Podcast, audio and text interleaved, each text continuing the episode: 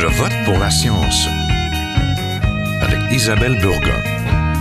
Bonjour à vous, j'espère que vous allez bien. Nous allons vers le redout, cela nous donne envie d'être dehors et de marcher au milieu des arbres.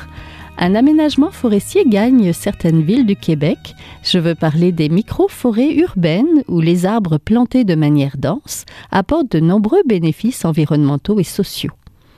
Les services écologiques de ces micro-forêts vont de la création d'îlots de fraîcheur à la purification de l'air, sans compter la captation du carbone et des eaux pluviales.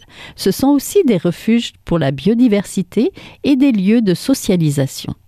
Lancé il y a près de 50 ans au Japon par le botaniste japonais Akira Miyawaki, ce concept d'aménagement forestier très populaire au Japon ou en Inde a le vent en poupe ici. Cela serait prometteur alors que nous cherchons des moyens de lutter contre la perte de biodiversité et les changements climatiques. Quels sont les bénéfices et les services de ces micro-forêts? Ne bougez pas, nous en parlons tout de suite.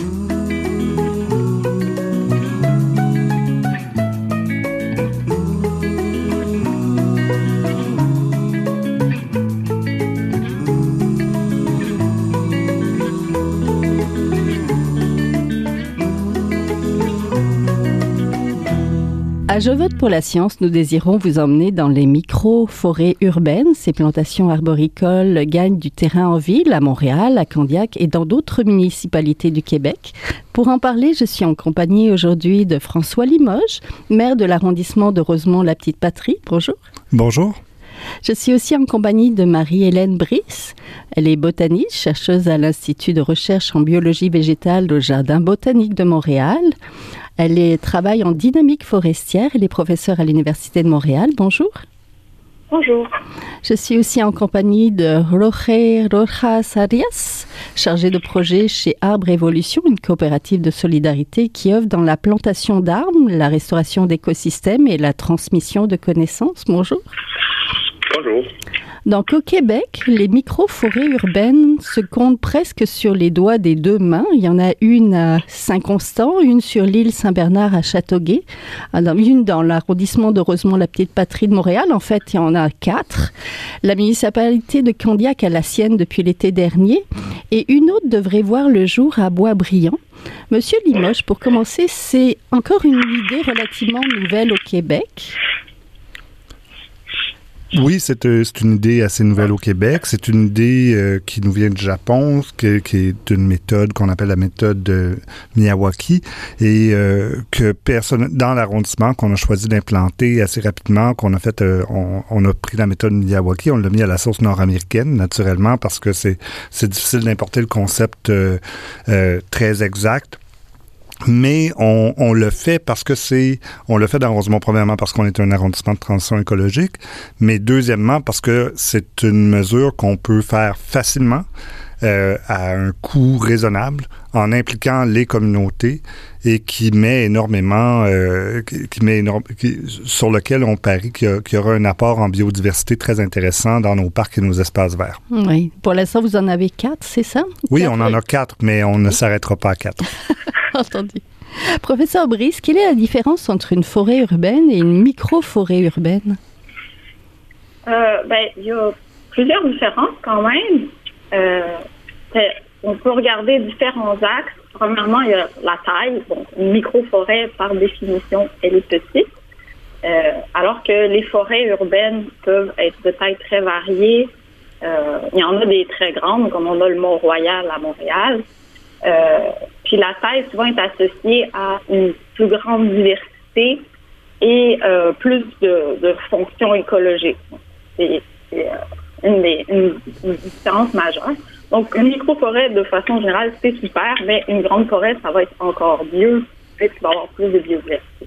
Oui, une micro-forêt. Le Mont-Royal, c'est pas une micro-forêt. Non, c'est ça. Ça, c'est une vraie forêt urbaine. C'est beaucoup plus grand que ce qu'on va pouvoir créer à, de, de toutes pièces euh, du jour au lendemain. Les microforêts, donc c'est pas nouveau, le botaniste japonais Akira Miyawaki a élaboré ce concept d'aménagement forestier dans les années 70. Qu'est-ce que ça prend pour faire une microforêt urbaine, justement, Monsieur Rojas Arias? Oui, mais ça prend plusieurs étapes. Dans le fond, comme M. Lemaire a dit, c'est un processus souvent social. Donc, il y a toujours une implication de la communauté locale. qui a lieu. puis, dans le fond, il y a plusieurs étapes pour pour la pour réaliser une microforêt. bien sûr, la planification c'est important. Puis, d'abord euh, J'aimerais juste ajouter euh, que d'habitude, on fait des microforêts dans des zones euh, perturbées par les activités anthropiques, fortement perturbées. Donc, euh, ça, ça, prend une étape euh, des, des travail du sol. D'habitude, on le fait dans des zones gazonnées. Donc, il y a une étape de détourbage, une étape d'ameublissement, puis d'amendement du sol.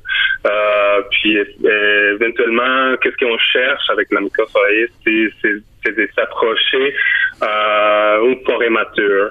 Euh, on, essaie de sauter les différents stades euh, euh, successionnels écologiques.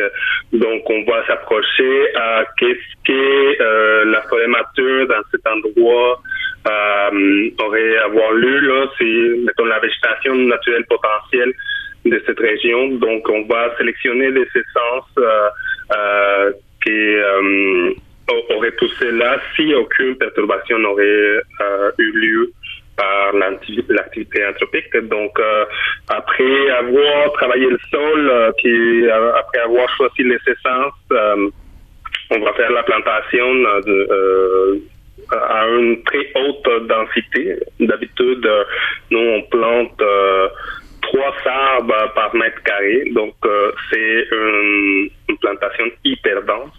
Euh, puis, euh, normalement, normalement, dans les villes, les arbres, on les plante à quelle distance? Mais il y a plusieurs politiques. Il y a des arrondissements qui les font à 4 mètres, il y a d'autres qui les font à 3 mètres, il y a des municipalités. Ça, ça dépend vraiment des les terrains puis l'objectif de chaque plantation. Mais dans les Entendu, on va aller, on va aller voir peut-être, Monsieur Limoges, dans Rosemont Petite Patrie, euh, vous les plantez normalement à combien vos arbres? Ben, ça dépend si on les plante sur rue, ça dépend si on les plante dans les parcs, mais vous savez traditionnellement les, arbres en ville, c'était, euh, c'était pas de la forêt là, c'est mhm. un arbre euh, très espacé, entouré de pelouse, des fois entouré d'asphalte ou de béton. Alors c'est pas une forêt urbaine très vigoureuse, c'est des arbres ornementaux. Je dis pas qu'ils n'ont pas de valeur écologique, mais mhm. ça reste l'équivalent d'une plante en pot. Alors, ce qu'on veut faire avec les, micro-forêts qu'on plante et avec la plantation d'arbres qu'on fait en général dans les parcs depuis quelques années où on plante beaucoup d'espèces indigènes un peu plus rapprochées, c'est de renverser l'aspect euh, ben, plante en pot de la, de la, nature en ville. Alors, c'est de créer des milieux beaucoup plus naturels. Effectivement, on parle de 3 à 5 arbres, nous, par mètre carré. Alors, on est dans une densité exceptionnelle. C'est des tout petits sites. Ils sont pas énormes, ils sont grands comme le studio ici à peu près. Mais ça pousse à une vitesse phénoménale. Et l'idée aussi, c'est de créer des milieux qui ne sont plus faits pour le, le loisir humain. L'aménagement des villes a toujours été fait pour que les humains se promènent, s'amusent, circulent euh, partout. Les arbres étaient pas, euh, étaient comme on dit décoratifs. Les gens pouvaient marcher entre les arbres. Là, on crée des milieux où l'humain n'aura plus sa place. C'est pour, c'est pour qu'il y ait de la biodiversité, c'est pour qu'il y ait de la nature, c'est pour recréer, euh, c'est pour créer des, des elles seront petites, mais des forêts très denses qui pourront abriter la vie. Oui. On a évoqué la méthode Miyawaki. Monsieur Rojas Arias, c'est quoi cette méthode-là? Mais justement, c'est euh, un peu qu'est-ce qu'on a décrit. Euh, c'est une méthode où on va euh, aller chercher des essences euh, indigènes euh, pour se rapprocher à une, euh, une végétation naturelle potentielle, puis où on va travailler le sol, parce que d'habitude, comme je disais, on, le fait dans des endroits très perturbés, donc on, il faut travailler le sol, et puis euh, il faut euh, euh, les nourrir avant de planter les arbres. Puis un aspect très très important dans la méthode, c'est l'aspect communautaire, l'aspect participatif où on va c'est ça, impliquer euh, les gens de la communauté euh, pour qu'eux, ils prennent, ils, aient un sentiment d'appartenance à cette, euh, cette micro-forêt finalement. Professeur Brice, comment on aménage une micro-forêt urbaine du côté peut-être de, de, la recherche? Qu'est-ce que ça nous apprend, ces micro-forêts, quand on les plante? Ben, en fait, c'est une question, je pense, qui est encore en cours. On sait, on sait pas encore. Il y a très peu d'études scientifiques euh, que j'ai vues qui ont, qui ont vraiment permis de, suivre. Ici, en Amérique du Nord, c'est très nouveau. C'est plus vieux dans, au Japon, d'où ça vient. Mais ici, c'est totalement nouveau comme méthode. Donc, euh, il, reste, il reste beaucoup de recherches à faire pour évaluer les avantages et les inconvénients, l'efficacité. Euh, puis, justement, grâce aux nouveaux projets qui sont en train de voir le jour à Montréal et ailleurs au Québec, on va être capable de réaliser des suivis pour, essayer de documenter les bons coups et les échecs de ces méthodes-là. Est-ce qu'il y a des milieux plus propices que d'autres? Quelles espèces survivent bien? On les sélectionne dans la végétation euh, potentielle, mais quelles espèces survivent bien dans le contexte urbain? Euh, combien de temps c'est nécessaire d'entretenir? Après, on parle de trois ans d'entretien, puis ensuite, ce serait des forêts autonomes, mais est-ce que c'est nécessaire de faire pendant trois ans ou il faut faire plus? Donc, euh, faudra mesurer tous ces impacts-là, puis aussi les bénéfices en termes de biodiversité de carbone. Euh, mhm. on va pouvoir faire des études pour, savoir en fait c'est quoi, c'est quoi les, tous les avantages et aussi euh, c'est quoi qu'il faut ajuster dans la méthode par rapport à la méthode originale. Oui, on dit souvent imiter la dynamique naturelle, mais en fait, ça serait peut-être présenté de manière trop simple parce que ça serait beaucoup plus complexe que ça. Ben, en fait, la dynamique naturelle est, est très lente. Mhm. Euh, la, succession végétale va, s'étaler sur de nombreuses années. Donc, une forêt mature, ben, ça prend des centaines d'années à s'installer. Puis ensuite, il y a une dynamique qui s'installe dans ces forêts matures-là. Euh, dire qu'on peut euh, le faire en 20 ans, c'est peut-être un peu exagéré, mais reste qu'en plantant directement les essences de fin de succession, il y a peut-être moyen justement d'accélérer un peu. En plantant de façon dense, ça pourrait empêcher les espèces exotiques envahissantes d'entrer? C'est ce qu'il y a souvent dans les, dans les boisés urbains euh, plus naturels de, des villes. Euh, donc, ça, peut permettre d'accélérer euh, un peu la dynamique. Oui, une forêt mature, c'est quel âge à peu près, juste pour savoir? Plusieurs centaines d'années. OK. Oui. Oh, ben, ça dépend des régions, mais oui, c'est plusieurs centaines. Oui, monsieur on considère que c'est une vieille forêt. Entendu. Monsieur Limoges, qu'est-ce qu'on retrouve dans vos microforêts? Là, on a dit des espèces indigènes, mais on veut savoir quels arbres on met dans ces microforêts. Est-ce que c'est les mêmes arbres qu'on retrouve justement de manière ornementale sur le bout des trottoirs? Euh, non. En fait, on a fait euh, deux types de microforêts dans Rosemont la Petite Patrie. Les deux premières étaient vraiment basées sur l'idée de Miyawaki, de, de la méthode là, de planter des espèces de fin de succession. On l'a dit, une forêt, c'est plusieurs successions de végétaux au fil des ans. Alors, les deux premières étaient des, des forêts de fin de succession. Les deux plus récentes, on a divergé encore plus parce qu'il y a un aspect, dans l'arrondissement, ce qu'on fait, il y a un aspect laboratoire euh, à nos plantations, laboratoire urbain à nos plantations de microforêts on prétend pas, justement, euh, euh, le professeur Brice l'a dit, euh, on, on s'attend pas, on n'a pas encore les résultats. Alors c'est un c'est un travail de longue haleine qu'on entreprend. On veut on veut justement être le laboratoire pour mesurer qu'est-ce que ça va donner.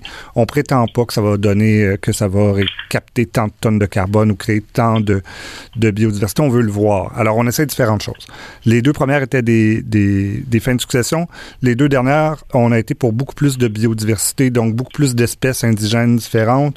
Euh, Donc, qu'est-ce qu'on y retrouve? On y retrouve beaucoup, ben, le, le, on a été selon le domaine bioclimatique de notre région, c'est les réabilières à, carrier cordiformes. Alors, moi, je ne suis, pas du tout... Euh, euh, je suis pas du tout botaniste là, ça, alors ça se peut que je massacre le nom des, euh, des espèces, mais c'est l'érablière à carrier cordiforme, ben, les espèces, euh, le carrier cordiforme, le carrier ovale, l'érable à sucre, l'érable noir, le hêtre à grande feuille, le charme de Caroline, l'ostrier de Virginie, la pruche, le chêne, le chêne rouge, le chêne à gros fruits, l'orme d'Amérique, et pour n'en nommer que quelques-uns. Oui, en fait, c'est ce qu'on retrouve dans les forêts autour de nous. Exactement. On essaie de replanter ce qu'il y avait avant mm-hmm. l'intervention humaine ici. Et euh, on a parlé tantôt de, de l'aspect participation citoyenne qui est, qui est majeur, hein, parce que quand on plante un arbre de 10 ans qui a été élevé dans un champ, qu'on achète dans qu'on achète sur le marché, il faut un appareil mécanique pour creuser un trou. Les racines sont devenues assez grandes. Ça prend des, des gens qui sont euh, capables de faire cette plantation-là. Ça prend des spécialistes.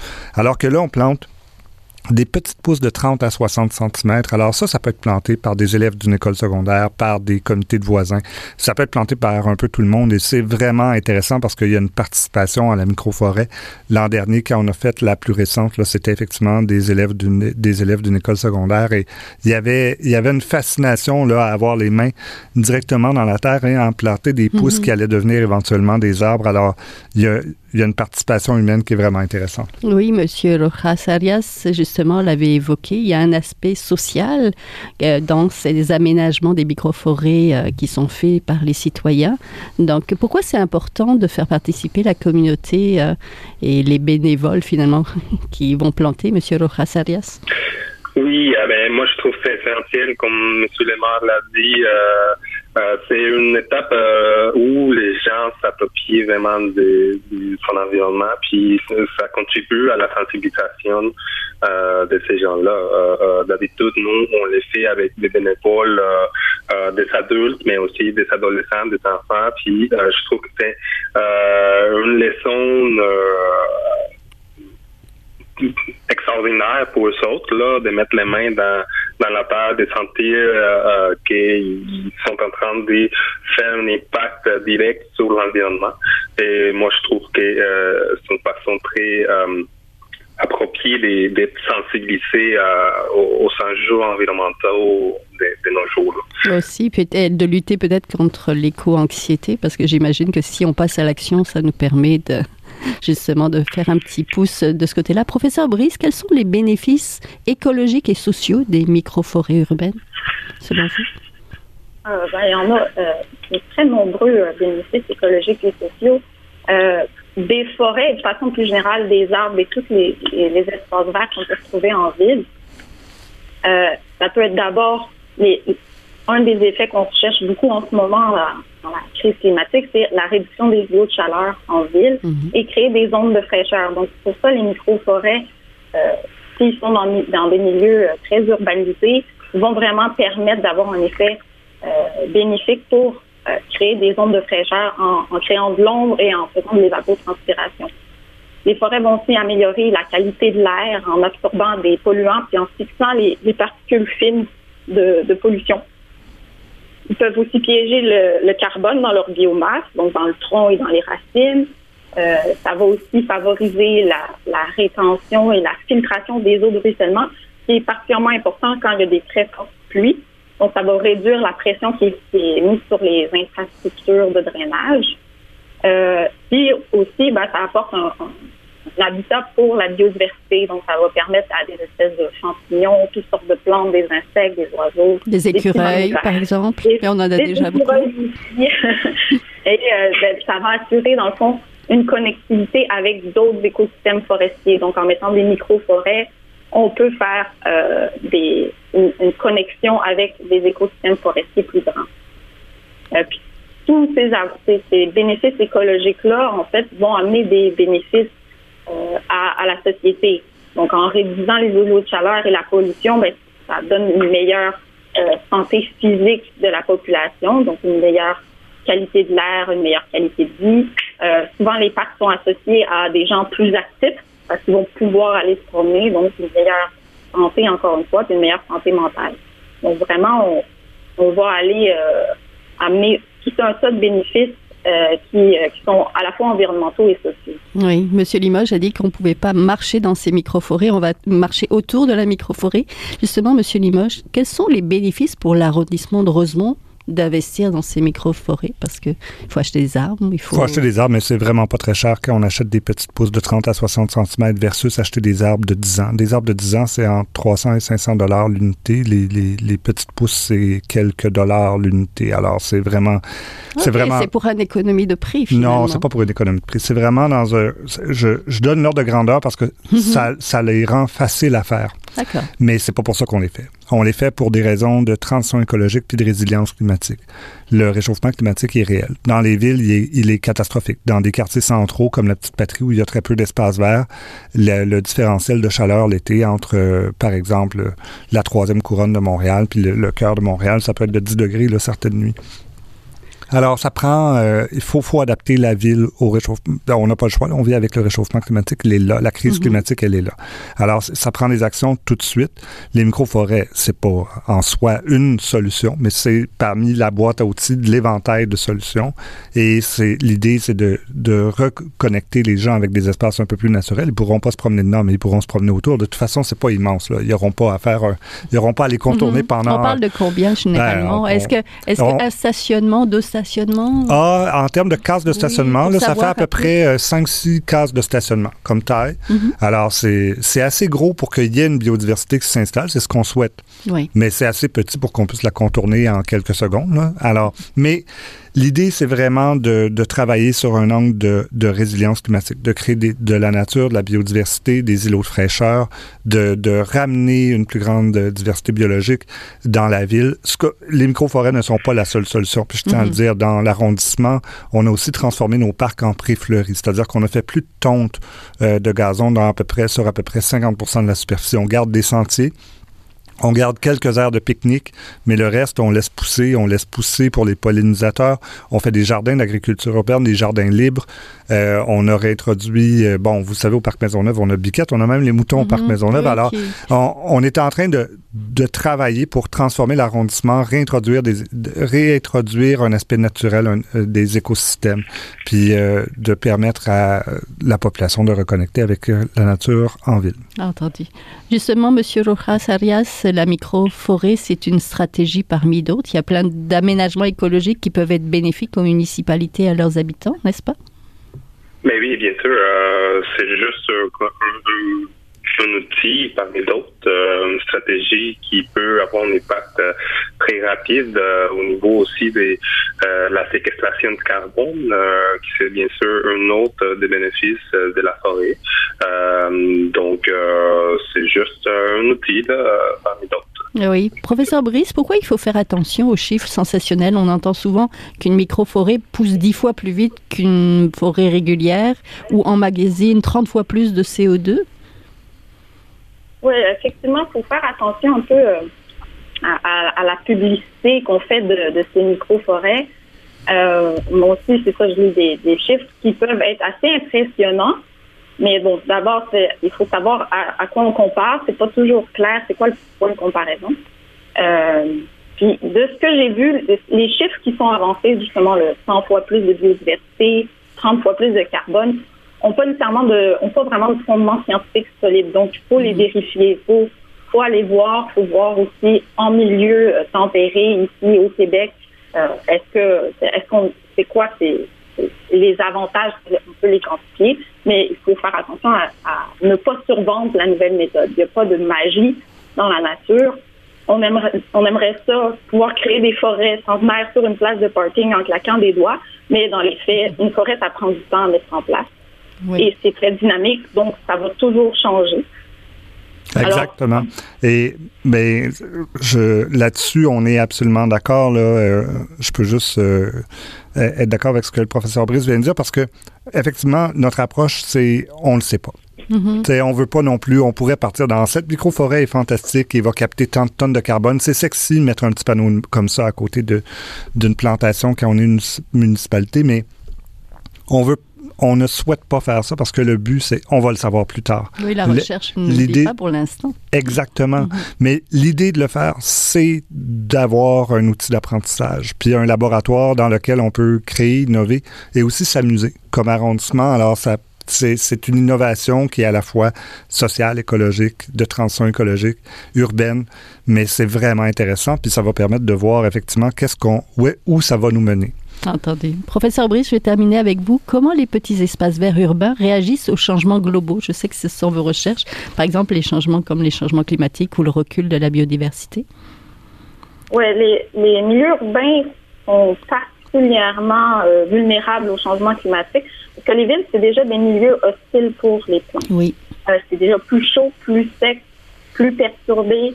Euh, donc, les, les changements climatiques vont venir empirer la, la situation.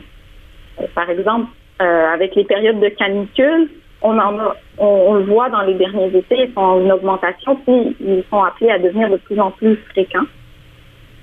Donc, comme on a eu l'année passée, par exemple, un, canicule au mois de mai, euh, ça va être, peut être très dommageable pour les arbres. Comme on est en milieu urbain, ben, souvent c'est encore plus chaud que dans les milieux naturels.